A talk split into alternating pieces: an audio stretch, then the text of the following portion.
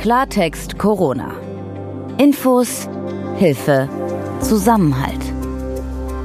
Ein Podcast von gesundheithören.de und der Apothekenumschau. Einen schönen guten Tag.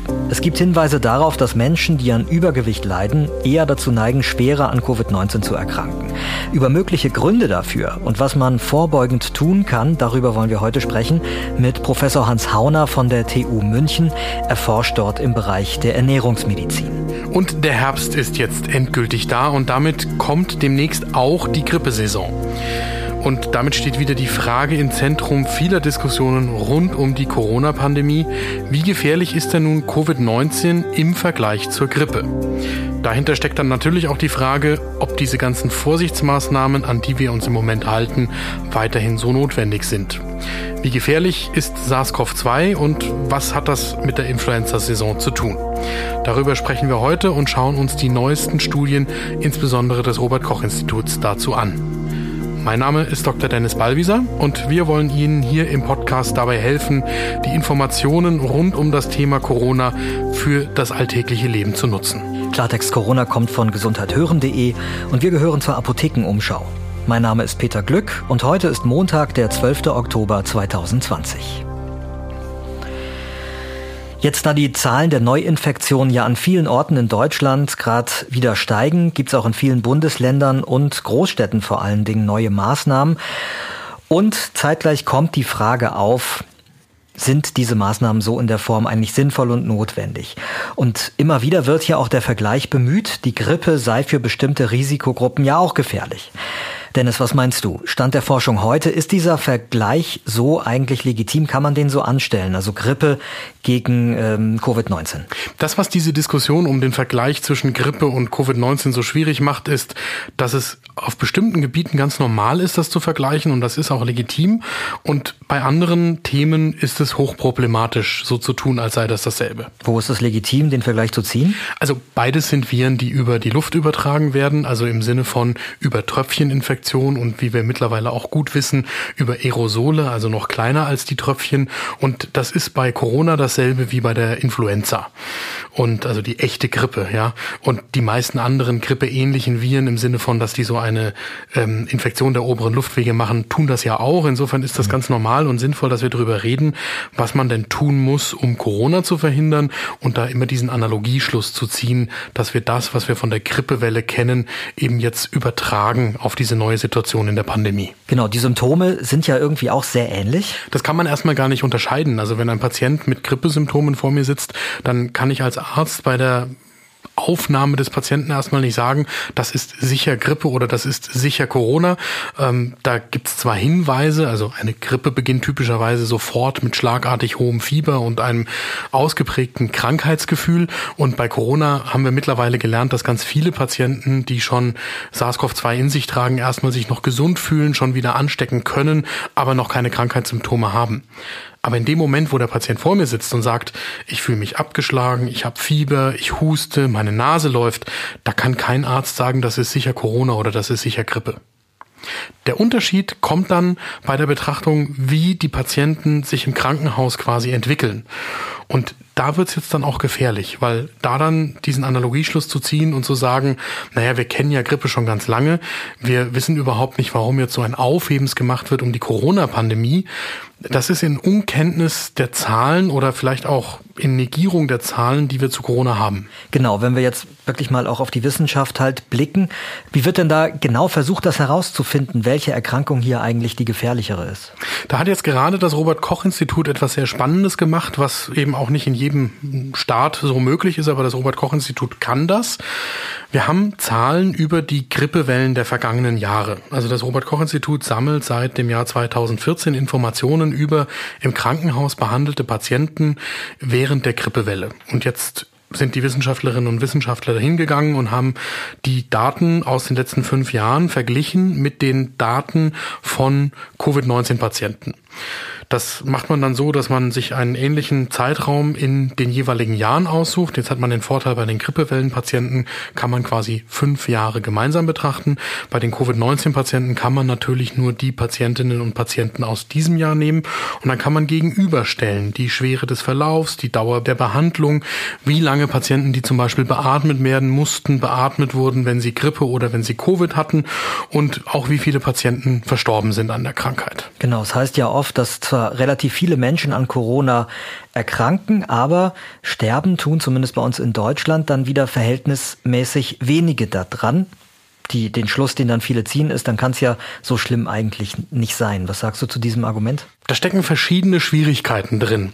Das erste ist, dass wir normalerweise die Grippetoten, um die es jetzt auch immer wieder geht, völlig anders berechnen, als wir jetzt die Covid-19-Toten erfassen. Ich habe einmal berechnen, genau. genau, ich habe jetzt einmal berechnen und einmal erfassen gesagt. Mhm. Das war durchaus Absicht um herauszufinden, wie schwer eine Grippewelle verläuft. Die kommt ja jedes Jahr wieder. Die kommt im Winter hier so Dezember, Januar zu uns und ist bis März, April, vielleicht Mai da und dann zieht sie quasi über die Südhalbkugel und dann kommt sie wieder zu uns. Das ist so ein ständiger jahreszeitlicher Wechsel. Mhm. Und wir wissen auch, die geht auch wieder von selbst. Das wissen wir zum Beispiel bei Corona noch gar nicht, ob das von selber wieder geht. Was man bei der Grippewelle macht, ist, man hat so ein Grundrauschen von Todesfällen in Deutschland. Das kennt man. Wie viele Menschen sterben an einem Tag, an, in einer Woche, in einem Monat und verändert sich das im jahreszeitlichen Verlauf? Wobei da gibt's ja schon auch Schwankungen. Es gibt ja Jahre, wo es härter zugeht, sage ich jetzt mal, und Jahre, wo das eher milder abläuft. Wenn du auf die Grippewelle eingehst, ja, ja. genau. Das ist nämlich genau jetzt der Unterschied. Also man kennt dieses Grundrauschen, wenn keine Grippewelle da ist, und analysiert dann Jahr für Jahr, wie im Zeitraum der Grippewelle, wie viele Todesfälle da dazukommen. Und das sind die sogenannten Grippetoten. Das ist eine statistische Erfassung einfach der Übersterblichkeit. Und das heißt, wir wissen gar nicht, wer noch alles Grippe hatte, weil wir screenen ja die Bevölkerung nicht jedes Jahr im Winter darauf, ob sie sich an Grippe angesteckt haben oder nicht. Mhm. Das heißt, wir können schon mal davon ausgehen, dass wesentlich mehr Menschen im Winter an Grippe erkrankt sind beziehungsweise infiziert sind mit der Grippe, ohne dass irgendwo im System erfasst worden ist, dass die tatsächlich sich mit dem Influenza-Virus, das hinter der echten Grippe steckt, angesteckt haben. Genau, das ist ja ein Argument auch aus der Richtung, wo die Leute sagen, ja, Seht ihr eben, äh, an der Grippe sterben ja wahrscheinlich sehr, sehr viele Menschen und wir kriegen es gar nicht so mit und jetzt machen wir bei Corona so ein Aufhebens. Ob sie dann tatsächlich daran sterben auch, das ist nochmal ein Fragezeichen. Die Übersterblichkeit, die erfassen wir ja schon. Das ist eher ein Argument dafür, dass wir sagen, es sind noch viel mehr Grippe Infizierte, nicht zwingend Erkrankte. Und das senkt quasi unter Umständen die Sterblichkeit an der Grippe eher im statistischen, in der statistischen Betrachtung. Wenn ich jetzt mir anschaue, wie die Corona-Erkrankten erfasst werden, also da haben wir normalerweise nicht nur das klinische Bild, sondern wir haben einen positiven PCR-Test. Das heißt, es ist nachgewiesen worden, das Virus war da. Wenn ich mir jetzt anschaue, wie ist es denn bei einer Untergruppe von sowohl Grippeerkrankten als auch Corona-Erkrankten? Ich nehme jetzt die Patienten, die im Krankenhaus behandelt worden sind. Und dann fällt auf, dass es schon deutliche Unterschiede bei der Krankheitsschwere, bei der Zusammensetzung, wie alt die Patienten sind und bei der Dauer der stationären Behandlung gibt, also wie lange die im Krankenhaus behandelt werden mussten. Also wenn man sich zum Beispiel den Anteil von den Corona-Patienten anschaut und den Grippewellenpatienten, die im Krankenhaus behandelt werden mussten und dann beatmungspflichtig werden und versterben. Da sind es bei den Covid-19-Patienten immerhin jeder fünfte von denen, die im Krankenhaus behandelt werden müssen. Und bei den Grippewellenpatienten in Anführungsstrichen nur jeder achte. Immer noch sehr viele, aber weniger, deutlich weniger als bei Covid-19. Die Altersstruktur der Patienten ist ungefähr ähnlich, wenn man bei den Corona-Patienten die ganz Jungen rauslässt, weil es die fast nicht gibt im Krankenhaus. Und ja, ist das da bei der Grippe? Bei der Grippe sind durchaus Kinder betroffen, auch wenn natürlich auch da eher die älteren Patienten versterben, es sei denn, die Kinder haben Vorerkrankungen. Wenn jetzt ein Corona-Patient im Krankenhaus beatmet werden muss, dann muss er deutlich länger beatmet werden als im Durchschnitt die Grippekranken, die auch beatmet werden müssen. Das heißt also, die Krankheit scheint länger, schwerer zu verlaufen. Und das hat jetzt unmittelbare Auswirkungen auf die Frage, die wir gerade diskutieren, nämlich kann ich jetzt diese Lehren aus den Grippeverläufen der vergangenen Jahre in die Planung für den ersten Winter mit Corona einbeziehen. Ja. Das kann ich schon und das heißt, ich muss deutlich vorsichtiger sein, weil wenn ich die Aussicht habe, dass deutlich mehr Patienten, die schwer erkranken, im Krankenhaus deutlich länger behandelt werden müssen, und zum Beispiel länger ein Beatmungsgerät brauchen. Und dass da auch die Wahrscheinlichkeit höher ist, dass die dann versterben daran. Dann sind wir ganz schnell wieder bei der Frage, wann sind die Krankenhäuser zu stark belastet mit Patientinnen und Patienten im Allgemeinen und können die dann noch ihren anderen vielfältigen Aufgaben auch noch nachkommen? Ne? Das ist genau der Fall. Und da kommen noch zwei zusätzliche Aspekte dazu, die normalerweise in der aktuellen Diskussion auch hinten runterfallen. Das eine ist, habe ich eben schon mal gesagt, bei der Grippewelle wissen wir, die verschwindet dann auch, wenn der Sommer kommt wieder. Das wissen wir bei Corona nicht. Wir können nicht sagen, ob es da eine Erholung im nächsten Frühjahr, Sommer geben wird. Und das zweite Wichtige ist, bei der Grippe haben wir heute schon einen Impfschutz. Der mag nicht so wunderbar perfekt sein, wie wir uns den wünschen würden, aber der ist da. Und gerade diesen Schutz haben ja ähm, in der Regel zum Beispiel die Leute, die im Gesundheitssystem arbeiten gerade. Also äh, die, die sind, sind ja dann nicht selbst nicht, nicht gefährdet, sich anzustecken. Ja, die sind ja dazu angehalten, sich ja. eben impfen zu lassen. Und genauso sind Risikopatienten angehalten, mhm. sich impfen zu lassen. Und das heißt natürlich auch etwas für die Frage, wie sehr ist eine Intensivstation zum Beispiel belastet, auf der Grippepatienten behandelt werden versus auf der Covid-19-Patienten behandelt werden. Man muss sich mal vor Augen halten, was das für den Pflegeaufwand für Pflegekräfte und Ärztinnen und Ärzte auf einer Intensivstation bedeutet, wenn dort statt wieder in Anführungsstrichen normalen intensivpflichtigen Patienten, Patienten mit Covid-19-Erkrankung behandelt werden. Also zum Beispiel die ständige Behandlung in Schutzausrüstung, das äh, Isolieren der Zimmer, in denen diese Patienten behandelt werden oder sogar die Isolation der gesamten Station. Das ist eine ganz andere Herausforderung noch einmal, gerade wenn die in der Masse kommt, mhm. als jetzt sowieso schon schwer zu handelnde intensivmedizinische Patienten, die andere Infektionen haben. Ich würde jetzt, bevor wir gleich zu unserem Expertengespräch kommen, noch eine Frage dir gerne stellen, die, glaube ich, auch echt viele umtreibt. Und zwar, ob man jetzt während der Grippesaison eigentlich auch beides gleichzeitig kriegen kann. Also Covid-19 und dann noch die Grippe obendrauf oder andersrum. Ist das überhaupt äh, möglich? Ja, da gibt es ein altes Sprichwort in der Medizin, der Patient kann Läuse und Flöhe haben. Das sind ja beides Infektionskrankheiten. Wenn das Virus den Weg in den Körper findet, dann kann ich natürlich an Grippe und Covid-19 erkranken. Und da haben wir jetzt noch keine sauberen Daten dazu, was das dann für den Krankheitsverlauf heißt. Aber man kann grundsätzlich mal davon ausgehen, dass es vermutlich eher in Richtung schwerere Verläufe dann tendiert, als dass das ausgerechnet irgendwie eine Erleichterung für den Körper bedeuten würde. Weil das Immunsystem muss ja dann mit beiden Viren gleichzeitig fertig werden. Und das, wovor wir besonders viel Angst haben, das ist ja dann sogar noch die sogenannte Superinfektion mit nochmal mehr Erregern. Das sind typischerweise dann im schweren Krankheitsverlauf auf der Intensivstation bakterielle Infektionen. Und da wird's dann richtig schwer dagegen zu halten. Das klingt jetzt dramatisch, ehrlich gesagt. Da kriege ich jetzt auch selbst wieder ganz schön Angst. Ja. Das verstehe ich. Das muss man sich das wieder bewusst machen. Wir reden hier über den schwerstmöglichen Verlauf im Krankenhaus. Es gibt jetzt noch nicht gegengeprüfte Zahlen aus den Vereinigten Staaten, die nahelegen, dass die Sterblichkeit bei Corona-Infektionen so ungefähr bei acht von tausend Patienten liegt. Und das ist auf der einen Seite immer noch eine abstrakte Zahl, die irgendwie Angst macht, aber das heißt, wir haben es ja selbst in der Hand. Je besser wir uns an die Regeln halten, je niedriger wir die absoluten Infektionszahlen in Deutschland halten, also die Zahl von Menschen, die überhaupt an Covid-19 erkranken, desto weniger Menschen trifft dieses Schicksal und dieser Krankheitsverlauf. Ja, ich denke auch, das ist das, was man einfach nicht oft genug wiederholen kann. Ein Stück weit haben wir das Ganze selbst in der Hand und wir sollten alles dafür tun, dass sich eben das Virus möglichst nicht so ungehemmt ausbreiten kann. Gleich sprechen wir hier mit unserem Gast über das Thema Übergewicht und Corona. Vorher ganz kurz ein Spot. Es ist die Zivilisationskrankheit Nummer eins. Bei über sechs Millionen Menschen in Deutschland wurde ein Typ-2-Diabetes festgestellt. Mit der Diagnose ergeben sich erstmal viele Fragen. Worauf muss ich jetzt bei der Ernährung achten? Was ist die beste Diät? Wie messe ich meinen Blutzucker richtig? Muss ich Insulin spritzen oder reichen auch Tabletten? Und wie kann ich am besten Übergewicht abbauen?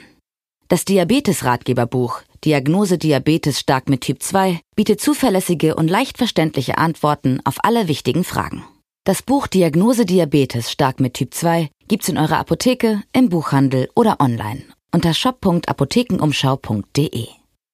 Damit kommen wir zu unserem Expertengespräch hier heute im Podcast. Immer wieder erreichen uns Fragen zum Thema Übergewicht als Risikofaktor. Also warum Menschen mit Adipositas, diesem starken Übergewicht zur Risikogruppe gehören und ob man vor allem etwas tun kann, um einem schwereren Verlauf vorzubeugen. Darüber will ich heute mit unserem Gast sprechen. Das ist Professor Hans Hauner. Er hat den Lehrstuhl für Ernährungsmedizin an der TU München inne. Mit Herrn Professor Hauner haben wir in Folge 57 hier schon mal gesprochen. Da haben wir uns darüber unterhalten, allgemein, inwiefern sich die Menschen während des sogenannten Lockdowns anders ernährt haben als sonst. Aber Professor Hauner ist Spezialist in einem besonderen Bereich und er kennt sich deswegen gerade mit dem Thema Übergewicht besonders gut aus. Er untersucht nämlich Risikogene zu Übergewicht, also inwieweit wir das Risiko, übergewichtig zu werden, von unseren Vorfahren geerbt haben. Professor Hauner, vielen Dank, dass Sie sich heute nochmal Zeit für ein Gespräch mit uns nehmen. Mach ich gerne. Kann man das eigentlich wirklich so sagen, dass Menschen, die stark übergewichtig sind, bei Covid-19 ohne Frage zur Risikogruppe gehören? Die Frage muss man heute eindeutig mit Ja beantworten. Das ist eigentlich von Anfang an aufgefallen. Und inzwischen gibt es wirklich viele Untersuchungen, wo man geschaut hat, inwieweit Menschen mit Übergewicht bzw. Adipositas häufiger sich infizieren und auch eine schlechtere Prognose haben, also schlechter überleben als Menschen, die normalgewichtig sind. Und das geht in eine klare Richtung. Adipositas ist ein Risikofaktor für schwere Krankheitsverläufe bei der äh, Covid-19-Erkrankung. Ab wann spricht man denn eigentlich von Adipositas? Also wo fängt starkes Übergewicht ähm, eigentlich an? Ja, da gibt es heute eine äh, Klassifikation, die weltweit gilt. Äh, wir sagen, Normalgewicht ist ein Body Mass Index zwischen 18 und etwa 25. 25 bis 30 ist Übergewicht bzw. Präadipositas, also eine Art Vorstufe. Und die eigentliche Adipositas, die krankhafte Fettleibigkeit, beginnt ab einem BMI von 30. Der BMI ist eine etwas abstrakte Größe und in dem BMI fließen ein einmal das Körpergewicht in Kilogramm und das wird dann durch die Größe im Quadrat geteilt und daraus ergeben sich dann diese äh, genannten Werte für die verschiedenen Kategorien. Gibt es denn da auch Erkenntnisse schon darüber, ab wann tatsächlich Corona gefährlicher wird für die Menschen? Ist das, ist da, gibt es da auch so Grenzwerte, die schon festgestellt wurden? Das kann man nicht ganz genau festmachen. Das ist so eine Art fließender Übergang, ähnlich wie beim Cholesterin. Je höher das ist, desto höher ist vielleicht dann auch das Herzinfarktrisiko. Und ganz ähnlich ist es äh, beim Thema Übergewicht bzw. BMI. Je höher dieser ist, desto ungünstiger ist der Verlauf und desto stärker äh, muss man sich Sorgen machen. So ein schwererer Krankheitsverlauf bei Übergewichtigen, ähm, wie sieht der eigentlich konkret aus? Nun, das äh, wissen wir inzwischen ganz gut. Auffällig ist hier vor allem, dass dabei auch Menschen im Alter unter 60 betroffen sind. Normalerweise ist ja das Alter der wichtigste Einflussfaktor für eine schwere Covid-19-Erkrankung. Bei Menschen mit Adipositas kann das dann schon im mittleren Erwachsenenalter auftreten und das äußert sich dadurch, dass äh, zum Beispiel die Symptome äh, stärker sind, Symptome wie Kurzatmigkeit, dann auch Schwächegefühl, manchmal Fieber. Das Ganze spielt sich ja weitgehend über die Lunge ab und kann dann aber auch noch andere Organfunktionen betreffen. Und da hat sozusagen ein Mensch mit Adipositas eine Schwachstelle, denn der normale Gasaustausch, der in der Lunge stattfindet, ist bei Adipositas von vornherein schlechter. Es wird also Sauerstoff schlechter aufgenommen und das Kohlendioxid schlechter abgeatmet.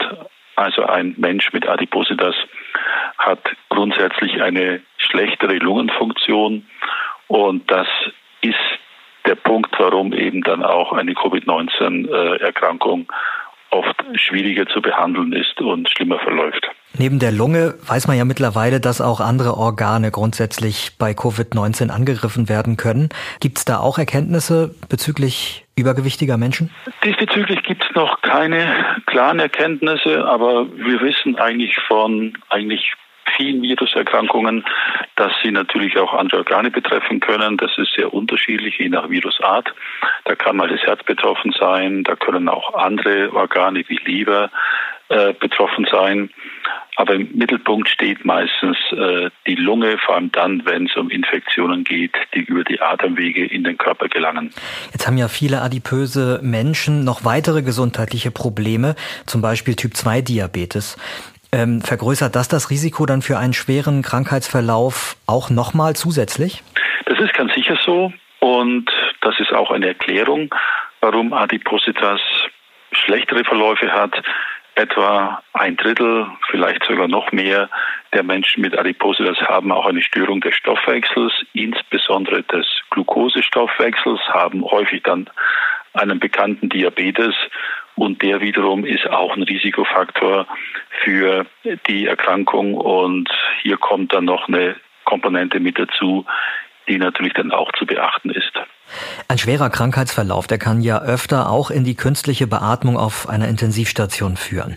Bei Adipositas-Patienten ist das dann für die behandelnden Ärzte eine besondere Herausforderung? Also was muss dann auf der Intensivstation vielleicht gesondert beachtet werden? Gibt es da besondere Behandlungsmethoden? Nun, das ist völlig richtig, was Sie sagen. Zunächst mal äh, haben wir beobachtet, dass Menschen mit Adipositas häufiger auf eine Intensivstation müssen, weil sie eben oft schwerere Verläufe haben. Sie müssen dann dort häufig auch länger bleiben, weil einfach dann der Ausheilungsprozess längere Zeit in Anspruch nimmt wegen der gestörten Lungenfunktionstätigkeit. Und wenn diese Menschen auf Intensivstation sind, sind sie natürlich auch eine besondere Herausforderung wegen zum Beispiel auch eines anderen Metabolismus. Also weil der Stoffwechsel anders funktioniert als bei Menschen, die nicht an Übergewicht leiden? Ja, und hier braucht man wirklich die ganze Erfahrung von Intensivmedizinern.